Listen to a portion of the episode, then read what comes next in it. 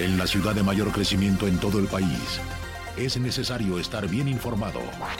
Radar 107.5 FM y Radar TV Canal 71, la tele de Querétaro, presenta Radar News. Los acontecimientos de mayor relevancia. Las noticias al momento. Y el análisis objetivo. Porque usted ya los conoce. Radar News.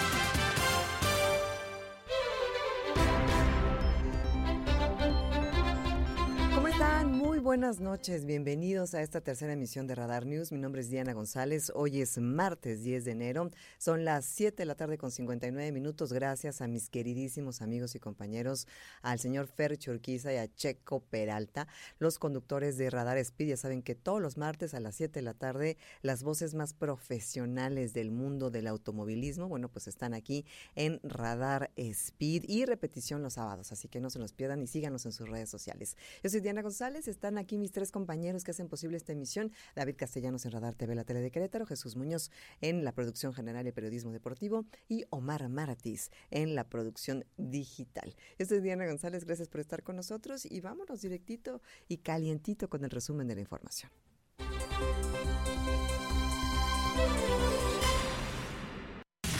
Este es el resumen, lo más importante del día en Radar News. Pues esta cumbre ha dado mucho de qué hablar, inclusive ha sido noticia a nivel internacional. Muchos medios de diferentes partes del mundo han hablado de este encuentro, la primera visita del presidente de los Estados Unidos, Joe Biden, a territorio mexicano desde que se proclamara presidente de los Estados Unidos y, por supuesto, la visita del primer ministro de Canadá, Justin Trudeau, ambos con sus esposas, eh, Jill Biden, esposa del presidente de los Estados Unidos, y, por supuesto, Sophie la esposa de Justin Trudeau. Y bueno, pues ha habido eh, diferentes imágenes que han trascendido, que se han hecho trending topic en redes sociales, ha habido memes, por supuesto, pero lo que sí es que la sonrisa del presidente desde que aterrizaron en el aeropuerto internacional Felipe Ángeles no se borró de su rostro durante toda la cumbre. Vamos a iniciar con una pequeña revisión de los puntos más importantes y destacados. Y bueno, primeramente y seguramente ya lo vieron ustedes en redes sociales, la fotografía oficial tanto de los tres mandatarios como de los tres mandatarios con sus esposas. Y bueno, pues también de repente medio trompicado, ¿no? Tanto el saludo como el hazte para allá, como el ya pásenle, como qué velocidad, como a qué velocidad caminamos. Y también mucha gente hizo el, eh, pues, eh, la, el la comparación de esta visita, de esta cumbre, con la cumbre donde estaba Enrique Peña Nieto, cuando de repente está Barack Obama y Justin Trudeau, ya saben que están señalando unos edificios y de repente se baja Enrique Peña Nieto y luego regresa otra vez al estrado y luego se baja y luego no sabe cómo saludar, pues obviamente trajo esas remembranzas, ¿verdad? Aquellos momentos tan puntuales en los que todos los mexicanos pues criticábamos al mismo tiempo en aquellas épocas. Se tomaba la fotografía oficial, así que vamos con este resumen y bueno, bueno, pues también el presidente le dio un recorrido a Joe Biden por todo el Palacio Nacional, inclusive lo llevó al balcón donde se hace el grito de independencia, el grito de Dolores, y pues ahí están trascendiendo los videos donde se ve específicamente cómo está señalando, ¿no? Aquí se puede ver el antiguo ayuntamiento, que es desde la misma, de la misma época que el Palacio de Gobierno, y la realidad es que sí, el presidente le gusta mucho hablar de historia, le gusta mucho hablar de, de nuestras raíces, le gusta mucho hablar de arquitectura, es un hombre que que, se apasiona al hablar de la historia de nuestro país y bueno, pues también con su esposa, la doctora Beatriz Gutiérrez Müller, que es historiadora y que también pues ambos tienen estas tendencias a hablar pues de la historia y de los rasgos que caracterizan los edificios que se encuentran en, que rodean la plancha del Zócalo Capitalino y toda la historia que ahí converge. Entonces, interesante cómo estuvieron mostrando esto y cómo estuvieron pues de alguna manera compartiendo estas imágenes y que se hicieron tendencia. El presidente Andrés Manuel López Obrador eh, habló acerca de la creación de un comité conjunto para planear y poder de alguna manera eh, sustituir las importaciones en América del Norte. Esto para poder reforzar las relaciones trilaterales. Ahí estamos viendo el video justo de el presidente Andrés Manuel López Obrador y el presidente de los Estados Unidos Joe Biden cuando le está mostrando ahí eh, pues desde el balcón donde se da el grito de Dolores y le está explicando pues que es la misma arquitectura que el viejo ayuntamiento, está hablando acerca de la plancha del Zócalo, obviamente se hicieron los respectivos memes y las parodias, pero eh, pues parece ser que hay buena química entre ellos, tanto entre las esposas como, como entre los presidentes. Se pudo ver al final una cierta camaradería, como que de repente se fue rompiendo el hielo y el estrés del primer encuentro, en donde no sabían ni, ni cómo saludarse, ni cómo colocar los pies, inclusive hubo análisis acerca de cómo estaba plantado el presidente Andrés Manuel López Obrador el primer ministro Justin Trudeau y el presidente de los Estados Unidos Joe Biden, que tiene ya mucha más experiencia en eventos multiculturales y en, visitas a otros países, visitas oficiales. Eh, Justin Trudeau también tiene su experiencia, pero se paraba muy eh, mansplaining, o sea, con los pies, con las piernas muy abiertas. Andrés Manuel con un hueco a mitad de las piernas, que eso indicaba, según los expertos analistas, eh, cierta fragilidad. Y Joe Biden, bueno, pues impecablemente bien erguido y eh, parado como debe hacerlo un primer mandatario, ¿no? Vamos a escuchar lo que dijo el presidente Andrés Manuel López Obrador sobre la organización de este comité.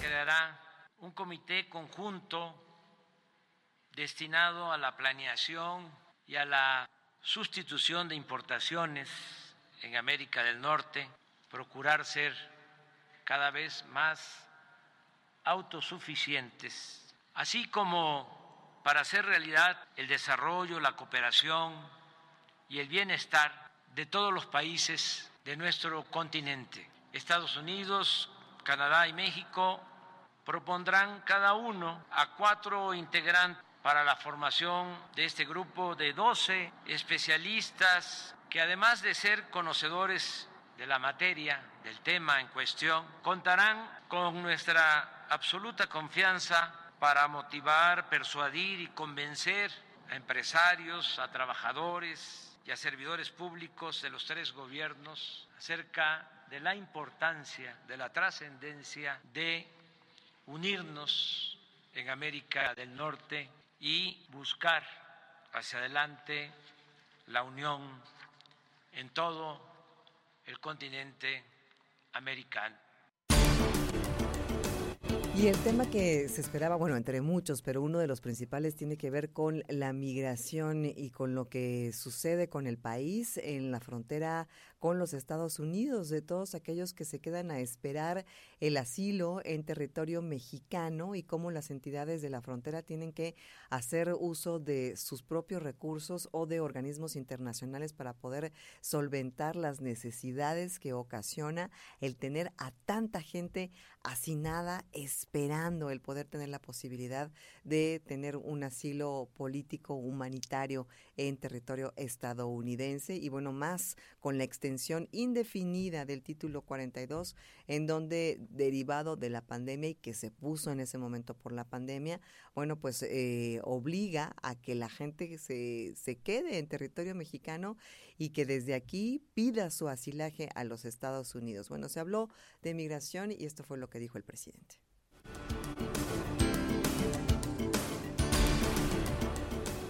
Tratamos el tema migratorio de manera amplia. Eh, desde luego que hay cooperación con el gobierno de Estados Unidos y al mismo tiempo tenemos el compromiso de proteger a los migrantes. Lo que ha planteado el presidente Biden es absolutamente cierto. Si atraviesan nuestro país y en algunos casos otros países de América Latina para llegar a Estados Unidos, los migrantes corren muchos riesgos empezando porque son víctimas de los traficantes de personas, coloquialmente conocidos como coyotes o polleros. Pues sí, pero al mismo tiempo también celebramos las remesas, ¿no? Esto que nos ha ayudado a mantener un cierto nivel de eh, equilibrio económico en el país, esto derivado del gran porcentaje remesas que hemos estado recibiendo en los últimos años. En más información de esta cumbre, el primer ministro de Canadá, Justin Trudeau, habló de la relación que existe entre el medio ambiente y la economía. Hay que recordar que, bueno, estos países, Estados Unidos y Canadá, si bien también tienen mucho que declarar en materia de cuidado del medio ambiente y que hay eh, algunos eh, activistas que critican su gestión en materia medioambiental y que es mera simulación, bueno, pues puso este tema sobre la mesa.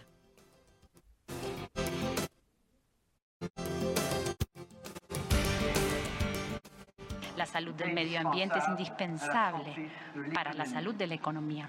Canadá se complace de que nuestros amigos mexicanos y estadounidenses se hayan comprometido de manera tan sólida a proteger el aire limpio, el agua limpia y un mejor futuro. Canadá también se complace de ver a los tres países adoptar medidas para crear una sociedad más diversa, igualitaria e inclusiva. Una sociedad en la que haya oportunidades para todos, en la que las mujeres y las niñas se empoderen en política y en ámbitos económicos, incluyendo las mujeres y niñas indígenas, en la que los beneficios del crecimiento los resienten los trabajadores y la familia en todos los sectores de la economía. Al hacerlo, creamos un futuro más estable, próspero e igualitario. Y creamos economías que benefician a toda la gente en América del Norte. Avanzamos en diferentes ámbitos en el día de hoy. En el mundo están sucediendo muchas cosas y como líderes de América del Norte reconocemos los papeles que desempeñan nuestros países como fuente de estabilidad y seguridad en la región. Y no solo aquí, sino en todo el mundo. Esta cumbre ha sido productiva y nos permitió reiterar nuestra visión compartida y el vigor de nuestra alianza. Sé que avanzaremos mucho más en el próximo año y espero con interés recibirlos a ambos en Canadá para la próxima cumbre de líderes de América del Norte. Gracias. Merci. Lo que dice el primer ministro de Canadá, Justin Trudeau. El presidente de los Estados Unidos habló acerca de la relación entre los tres países, donde hay respeto para poder trabajar intrínsecamente. Así lo dijo el presidente Joe Biden.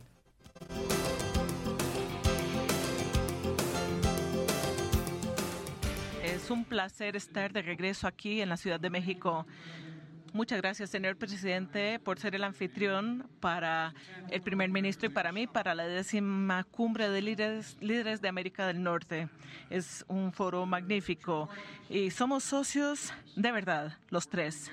Trabajamos juntos con respeto mutuo y con afecto genuino entre nosotros para un futuro más seguro y próspero para nuestros pueblos. Y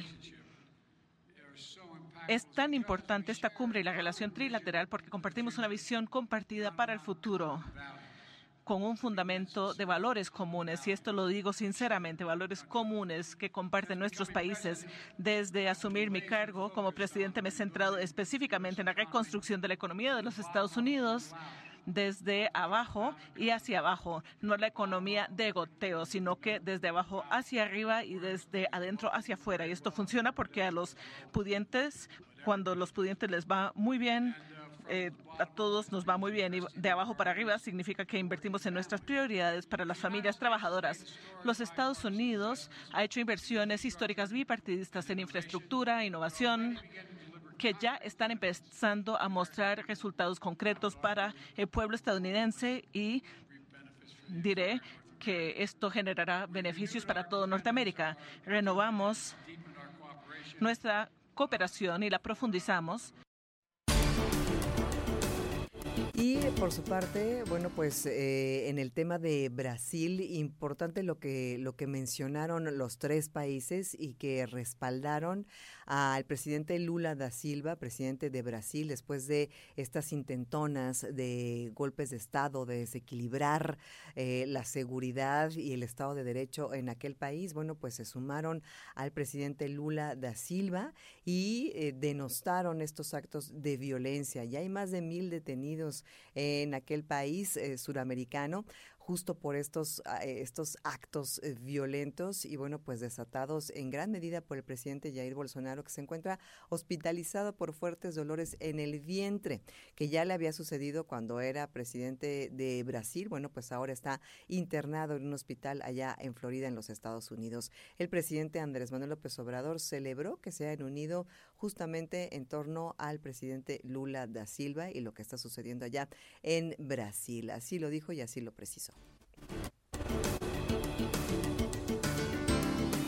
Expresar mi reconocimiento al primer ministro Trudeau, al presidente Biden, por la manera tan solidaria en que actuaron ante el intento de golpe de Estado en Brasil. Esto demuestra de que hay un compromiso auténtico en favor de la democracia. Son las 8 con 15 minutos, hacemos una brevísima pausa comercial y ya regresamos con más del resumen de lo local. Están los deportes, hay colaboración, espectáculos, todavía queda mucho en esta tercera emisión de Radar News. Una breve pausa y ya volvemos.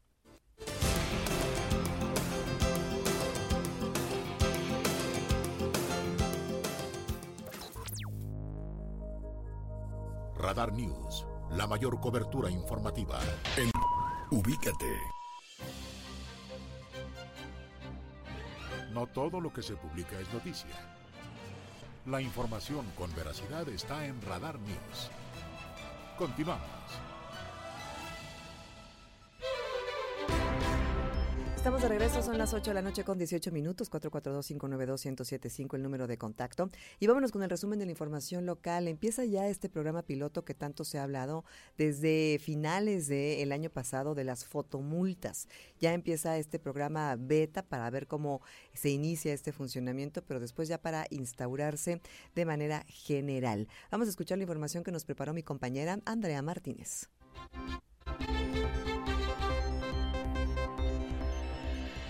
A más tardar en marzo comenzarán a cobrarse las fotomultas en Querétaro, anunció el gobernador del estado Mauricio Curi González. De esta manera confirmó que ya se comenzó con el proyecto piloto en el anillo vial Fray Junipero Serra, en donde ya se ha hecho llegar a los ciudadanos un aviso de que rebasaron los límites de velocidad en esta vialidad.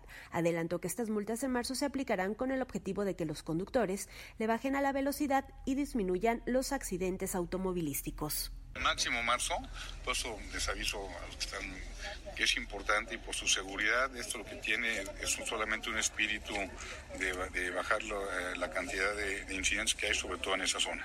Aunado a ello, Curi González indicó que se evaluará cómo funciona este sistema de fotomultas, pero no descartó que se pueda llevar a otras zonas de la ciudad. Aseguró que serán multas altas económicamente hablando, ya que se busca hacer conciencia en aquellos conductores que manejaron a exceso de velocidad.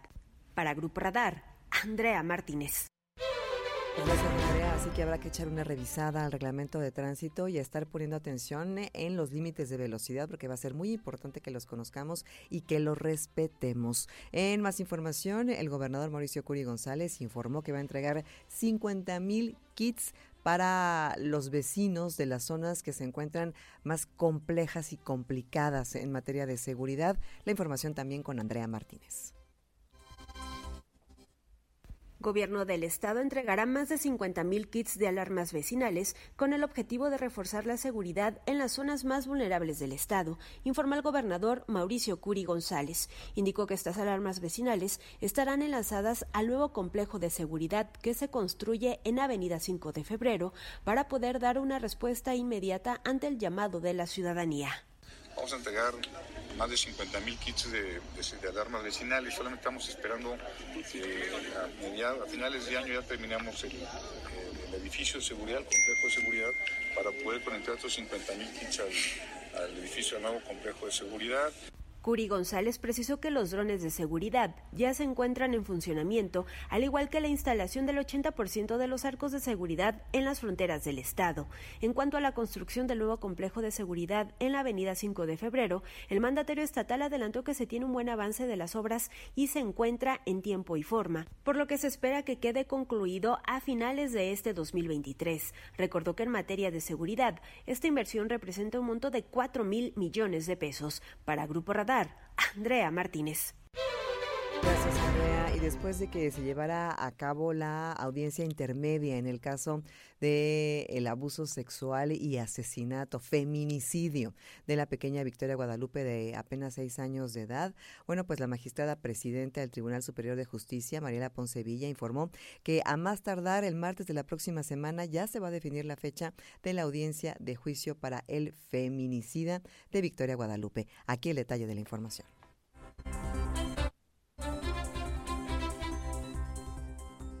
Más tardar el martes de la próxima semana se definirá la fecha de la audiencia de juicio para el feminicida de la menor de seis años, Victoria Guadalupe. Esto luego de que este lunes 9 de enero se desahogó la audiencia intermedia de este feminicidio que se registró en abril del 2022 en el fraccionamiento Paseos del Marqués, en el municipio del Marqués. La magistrada presidenta del Tribunal Superior de Justicia, Mariela Poncevilla, explicó que la audiencia intermedia se llevó a cabo en términos normales y se cumplieron todos los objetivos donde se admitieron las pruebas que pasarán a la audiencia de juicio.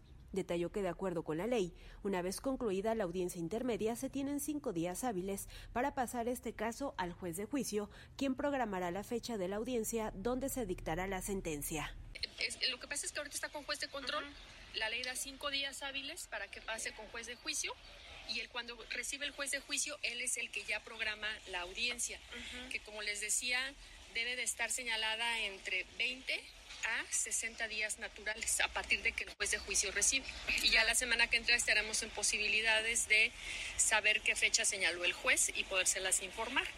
El, el lunes ya ellos deben de estar, eh, el, el, martes a más tardar, porque el lunes es el último día para mandar con juez de juicio, el martes ya debe estar programando el juez.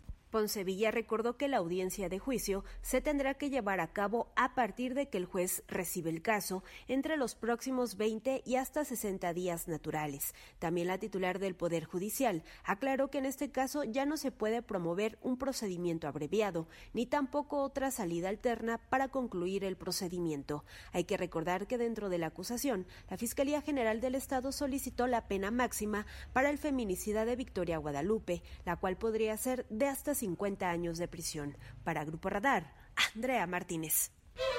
Muchas gracias, Andrea, por la información. Y después de lo que sucedió en la crisis que vivimos eh, de agua hace algunas semanas, hace algunos días, derivado justo del rompimiento de una tubería del acueducto 2 por la empresa Flow Networks, bueno, pues el vocal ejecutivo de la CEA dio un estimado, un estimado aproximativo acerca de cuál podría ser la multa para la empresa, la empresa Flow Networks, aproximadamente unos 20 millones de pesos. De información también con Andrea Martínez.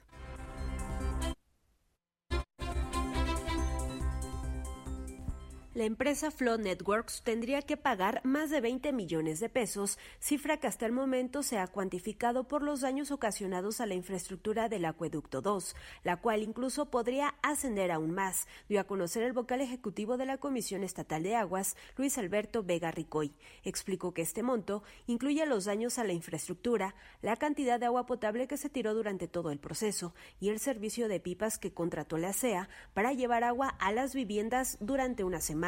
Además, indicó que aún falta por cuantificar una indemnización por la afectación intangible a la ciudadanía de 64 colonias de la zona metropolitana. Estamos hablando de entre 10, 15, 20 millones de pesos. Sin embargo, también estamos considerando una afectación mayor que la, que la afectación intangible, que es la de la molestia que se le da a la ciudadanía por toda, por todos los este, las molestias causadas. Pero eh, no les puedo dar una información todavía certera hasta que no terminemos el este la evaluación, final y, y, que, y que esté la negociación o la demanda en su dado, digo. Vega Ricoy informó que la Secretaría de Gobierno Estatal Guadalupe Murguía Gutiérrez encabeza pláticas con esta empresa privada para establecer si se llega a algún acuerdo económico o si se presentan demandas legales. Sin embargo, adelantó que las reuniones van en buen camino, ya que la empresa ha reconocido los daños y tiene toda la disposición de resarcirlos. El vocal ejecutivo de la CEA aclaró que el monto final que tendrá que pagar Flow Networks se definirá una vez que concluya la evaluación total de los daños de la negociación a la que llegue con la autoridad estatal o en su caso por la vía legal. Para Grupo Radar, Andrea Martínez. Muchas gracias, Andrea, por la información. Y sí es complejo hacer la cuantificación exacta de todo el daño intangible que también se hizo y el tangible que podemos eh, ver eh, pues directamente con todo lo que tardaron las empresas para poder pues eh, aminorar estos daños. Hacemos una pausa en la tercera emisión de Radar News. Ya volvemos.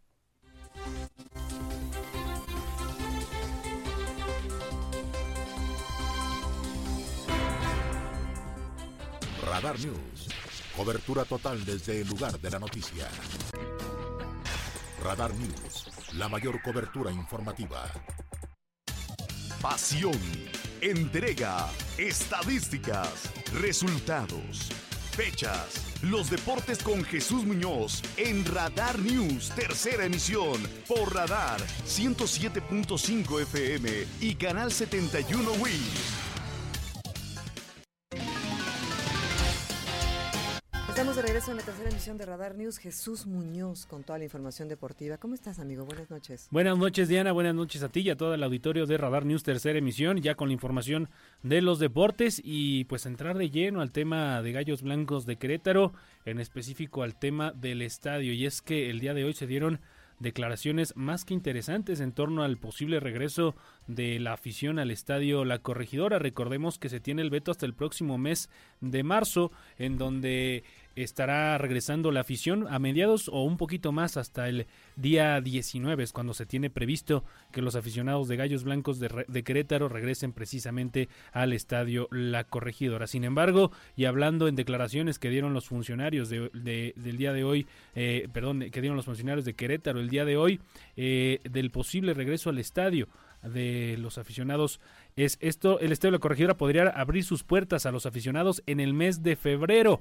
El gobernador... eso es, ya es una realidad o es una... no, es, es, una declaración por parte del ah, gobernador.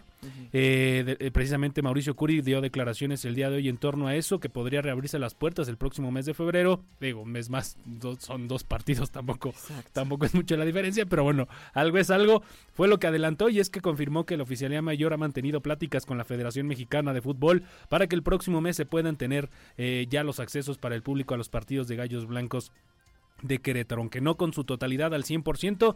Esto fue lo que dio a conocer precisamente el día de hoy el gobernador del estado, Mauricio Curi.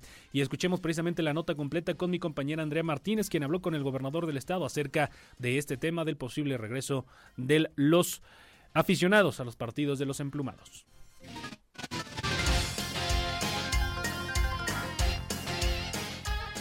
El Estadio Corregidora podría reabrir sus puertas a los aficionados en febrero próximo, dio a conocer el gobernador del estado, Mauricio Curi González. Adelantó que la Oficialía Mayor ha mantenido pláticas con la Federación Mexicana de Fútbol para que el próximo mes se pueda tener público en los partidos de Gallos Blancos, aunque no con la totalidad del estadio. Sin embargo, reconoció que la fecha máxima podría ser el 5 de marzo, que es cuando se cumple la sanción por los hechos de violencia del año pasado.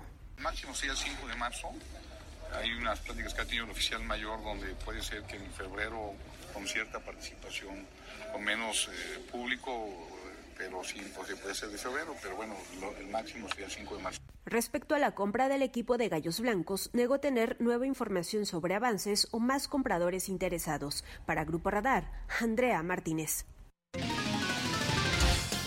Oye, pero te, pregunto algo desde, desde una postura muy inocente y poco conocedora realmente de la profundidad de, los seguidores de Gallos Blancos, pero ¿cuál sería la intención de abrirlo dos fechas antes o tres fechas antes? ¿Cuál, cuál, sería? O sea, ¿es comercial? ¿Es para satisfacer un... ¿Cuál es? La principal y yo creo que única razón, el tema económico. Ok. No hay de otra. De los este, vendedores. De los vendedores, de las taquillas que van a, van a, se van a vender eh, obviamente para que entre un poco de dinero a la directiva, porque ahorita se supone que están en números rojos, son un casino y están en números rojos, dicen, pero yo creo que el tema económico es el principal motivo. Este, además, y las supongamos, supongamos que en dado caso que sí se aperturara en febrero, ¿cuáles serían los partidos supuestamente? Todo es un supuesto, o sea, está entrecomillando que, que, que ya podrían asistir en un número determinado, un porcentaje, porque si es que se abriera, no sería la Y si se abre va a ser con todo esto de las 200 cámaras, el centro de mando, el Fan ID, todo eso, ¿eh? no, no, no, no hay que olvidarnos acerca de ello. Por eso yo lo veo prácticamente improbable que esto, que esto sucede. ¿Cuáles son los partidos en el mes de febrero en el Corregidora? El 9 de febrero en contra de los Panzas Verdes de León, mm. el 19 en contra de Mazatlán y el y ya, nada más son esos dos. Te digo, nada más serían, si acaso dos, o un partido, si nos va bien. Eh, eh, hay que decir que el 5 de marzo, el 5 de marzo es este el partido también de local Querétaro en contra de Toluca. Recordemos que fue el 5 de marzo cuando sucedió esto eso. Sin embargo, eh, cuando se toma el dictamen, cuando se toma la decisión de dar el veto al Estadio de la Corregidora fue un 8 de marzo y es a partir de la publicación de esta de esta decisión cuando empieza a correr el tiempo. Es de hasta decir, el 9 de marzo de este año es cuando puede reabrir sus puertas el estadio La Corregidora. ¿Y nos toca partido local? No, nos tocaría hasta el 19 de marzo contra Juárez. Esa sería la reapertura. Esa sería la reapertura. A si seguimos las reglas. Si seguimos las reglas y si todo va marcando como dice la liga. Ya. Eso. Este, repito, son puras especulaciones. Recordemos que también en su momento dijo Mauricio Curi que, que había este, ya entablado comunicación con la liga, posteriormente la liga dice que no había, habido no había existido comunicación, entonces pues hay que ver qué es lo que sucede, si hay una declaración por parte de la liga, si hay un comunicado por parte de la misma para ver si regresan o no los aficionados antes al estadio de la Yo creo que no debería, insisto, o sea, que se cumpla el castigo como debe de ser, no hay ninguna razón, es como que vas a la cárcel y es por buena conducta, ¿no? Porque aparte, porque aparte que voy a ser abogado del diablo, ¿eh? El club no ha manifestado ninguna acción en pro de construir comunidades de aficionados de paz. Absolutamente nada. Yo sé que no es un requisito, pero sería un buen detalle el poder poner eso sobre la mesa, que haya una, una transformación, una evolución. Sí, sí, sí, algo. Este, cuando fue un pleito en San Luis, también recuerdas que también estuvo, eh, sí, la directiva sí puso a niños de casas hogar con playera blanca en la zona de la, de la, resistencia. De ahí en fuera no recuerdo otra cosa, pero a partir de esa vez fue lo único que hizo la directiva, que no es la misma que está en estos momentos. Claro, era otra, por supuesto, sí.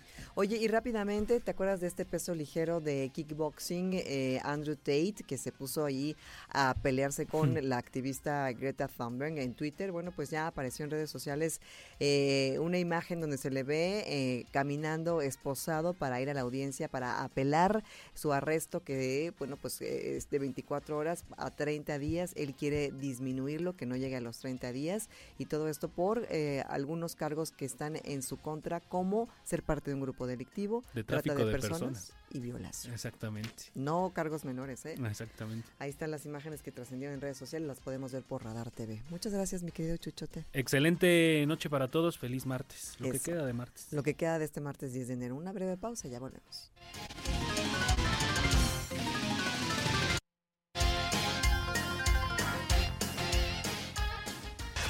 Radar News, la mayor cobertura informativa.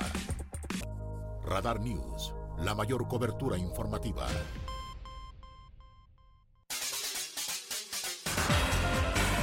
Son las 8 de la noche con 40 minutos, 8.40 y me da muchísimo gusto poder tener la posibilidad de platicar aquí en este espacio, en la tercera de Radar News, con mi queridísimo colaborador. Realmente tuvimos pocos colaboradores en esta temporada de la tercera de Radar News, pero Hugo Cabrera fue el colaborador estrella de los martes, con el cual platicamos y desmenuzamos diferentes temas de índole nacional, internacional, local, que de alguna manera trastocaban a la ciudadanía y desmenuzarlos de tal forma que que pudiéramos ver su trascendencia en nuestras vidas cotidianas. Entonces, quería tenerlo yo aquí porque pues eh, de alguna manera es, cerrar con broche de oro estas conversaciones que tuvimos, mi querido Hugo.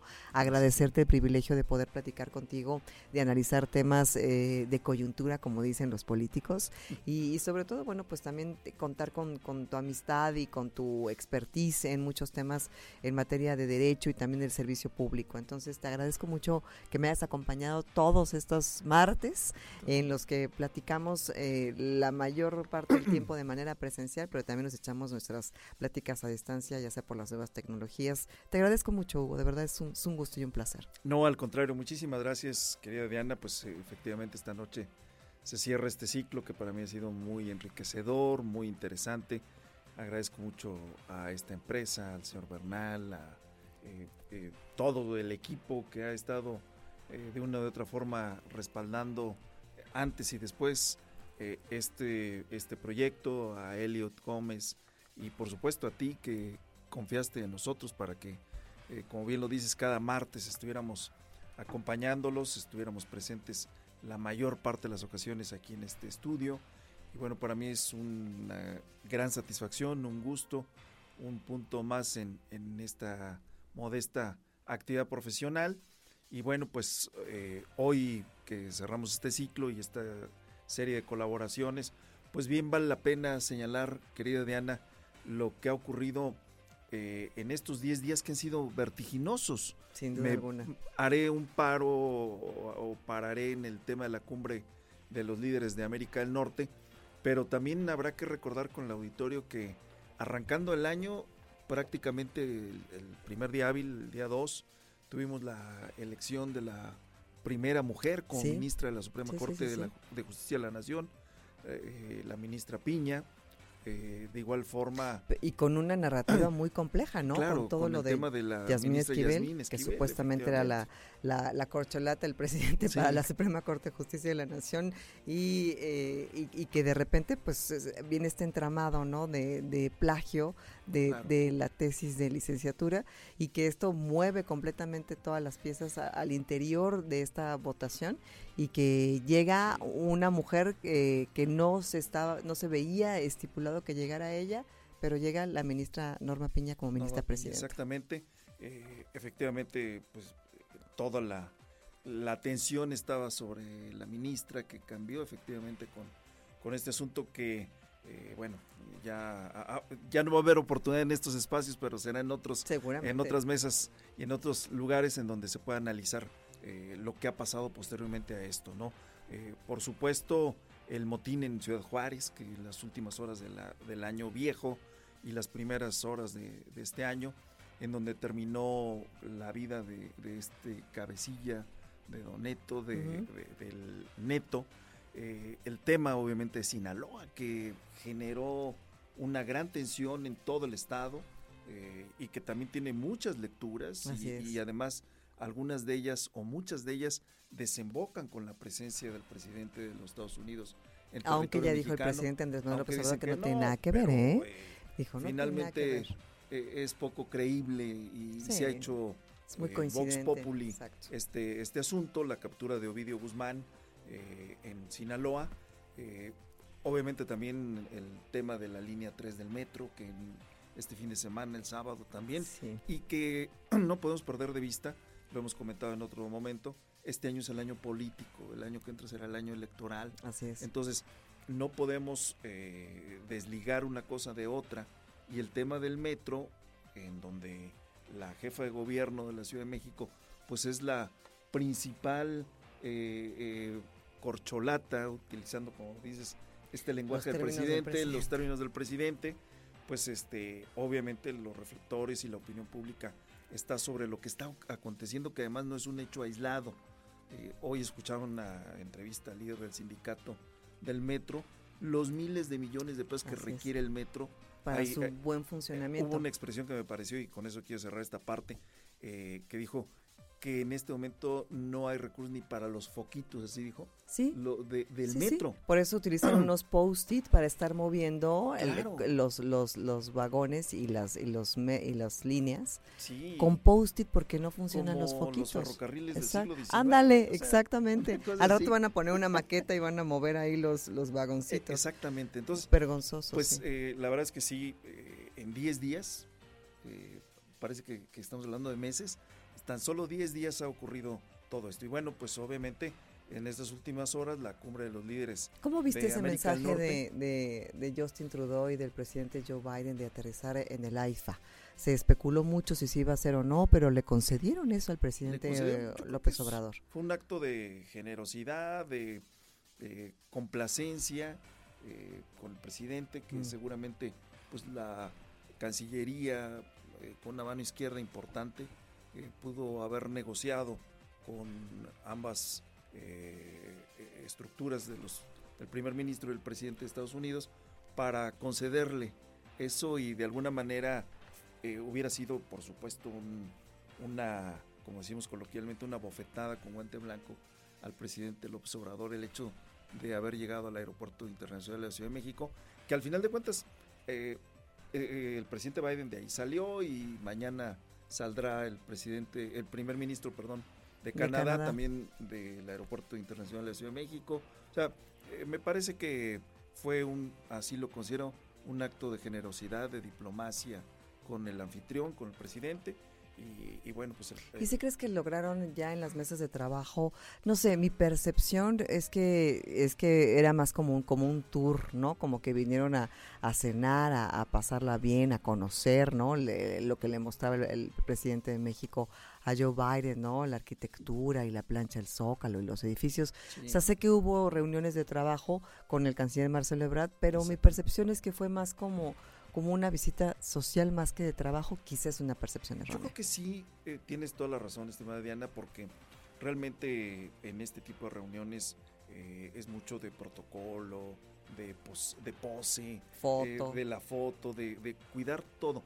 Abajo es donde realmente mm. se hace eh, los acuerdos, donde se llegan a, los boletines conjuntos, en donde finalmente incluso seguramente eh, para llegar a algunos, algunas cuestiones y algunas resoluciones, eh, no, no es solamente la cumbre, sino el trabajo de semanas, de meses que se debió haber hecho, que, se debió haber generado un ambiente de cordialidad, de ir planchando los acuerdos para que todo saliera, los abrazos entre las señoras, esposas de los eh, de, los líderes de, Norteamérica. El efecto pues, Trudeau. Efectivamente, o sea, todo este tipo de cosas. ¿Qué es pues, la este parafernalia necesaria para que se pueda negociar con eh, en, las otras mesas? Como dices, previo y post, se necesita esta parafernalia, esta empatía, esta coincidencia para que los que tienen que sentarse a, talacharle, pues lo puedan hacer ya con la venia de los presidentes y mandatarios. Y además, los temas que se abordaron, pues son temas que, que generan mucha rispidez y hay visiones distintas entre los tres países. Oye, el tema medioambiental, eh, eh, el tema de migración, el tema de las energías, el tema, de, la seguridad. Exacto, sí, sí, sí, sí. Eh, de alguna manera, en este, por ejemplo, el tema de seguridad, el, reproche entre México y Estados Unidos, tú dejas pasar las armas, no está... Y tú dejas pasar las drogas. Y tú dejas pasar las drogas. pues sí. No se está aplicando el programa en el caso de Estados Unidos de la última milla, que se supone debe haber una revisión ya para pasar la frontera. O sea, eh, eh, en esa parte es, es razonable, es racional el reclamo del gobierno de México, porque efectivamente mucho se cuestiona eh, el tema de la corrupción de parte o de este lado del país, pero cómo pasan tantas armas que fundamentalmente son utilizadas por la delincuencia organizada y que bueno, las imágenes que vimos, Diana, de lo que pasó en Sinaloa, del tipo de armamento en donde eh, como nunca antes había, exacto. Y como nunca habíamos visto disparando a un avión comercial. O sea ese tipo de cosas no las puedes eh, pasar por alto y no está por supuesto desligado de un tema de corrupción y, y de esa situación de contubernio que se da entre la delincuencia en México y las autoridades de Estados Unidos. Y con esta crónica que acabas de hacer desde, desde el cierre del 2022 y estos 10 días que llevamos del 2023, ¿cuál, cuál sería tu, tu conclusión, tu análisis de estos primeros días de este 2023 con respecto a la trascendencia de estas eventualidades o circunstancias del gobierno de Andrés Manuel López Obrador y sus implicaciones para todo el país? Yo creo que en la parte política hay mucha agua por correr, Diana. O sea, mm. pareciera a, simple vista que el asunto, por ejemplo, de la sucesión presidencial ya está resuelta. Yo veo que hay eh, muchos espacios, muchos hoyos negros, eh, que el tema, por ejemplo, eh, remitiéndonos a este recuento de los 10 días y la Suprema Corte de Justicia de la Nación, no perdamos de vista que está pendiente la resolución de la Suprema Corte de Justicia de la Nación sobre las leyes secundarias en materia electoral de seis ordenamientos en materia electoral que, eh, se que tendrá que decidir este máximo órgano jurisdiccional. ¿Esa es la que se pospuso para abril? E, efectivamente. Entonces, eh, vamos a ver en estos, en estos próximos días, ya bajo la presidencia de la ministra, porque eh, pues el, el, ministro Lelo de la REA había sido de alguna manera pues complaciente en algunos casos, había incluso en algunos discursos oficiales, había tenido una actitud eh, condescendiente, obsequiosa con el presidente, con la cuarta transformación. No perdamos de vista que se le ha eh, incluso señalado como un aspirante aquí en Querétaro por la oriundez eh, que, él tiene en Querétaro y que podría ser uno de los que estuviera en la boleta electoral, sobre todo para el Senado de la República. Entonces, hay, hay muchas cosas en el tema, obviamente, de, de, la cumbre, de lo que se deja digo, porque hoy terminó la parte tripartita, mañana viene con Canadá, pero hay eh, todavía muchos, muchos aspectos por analizarse.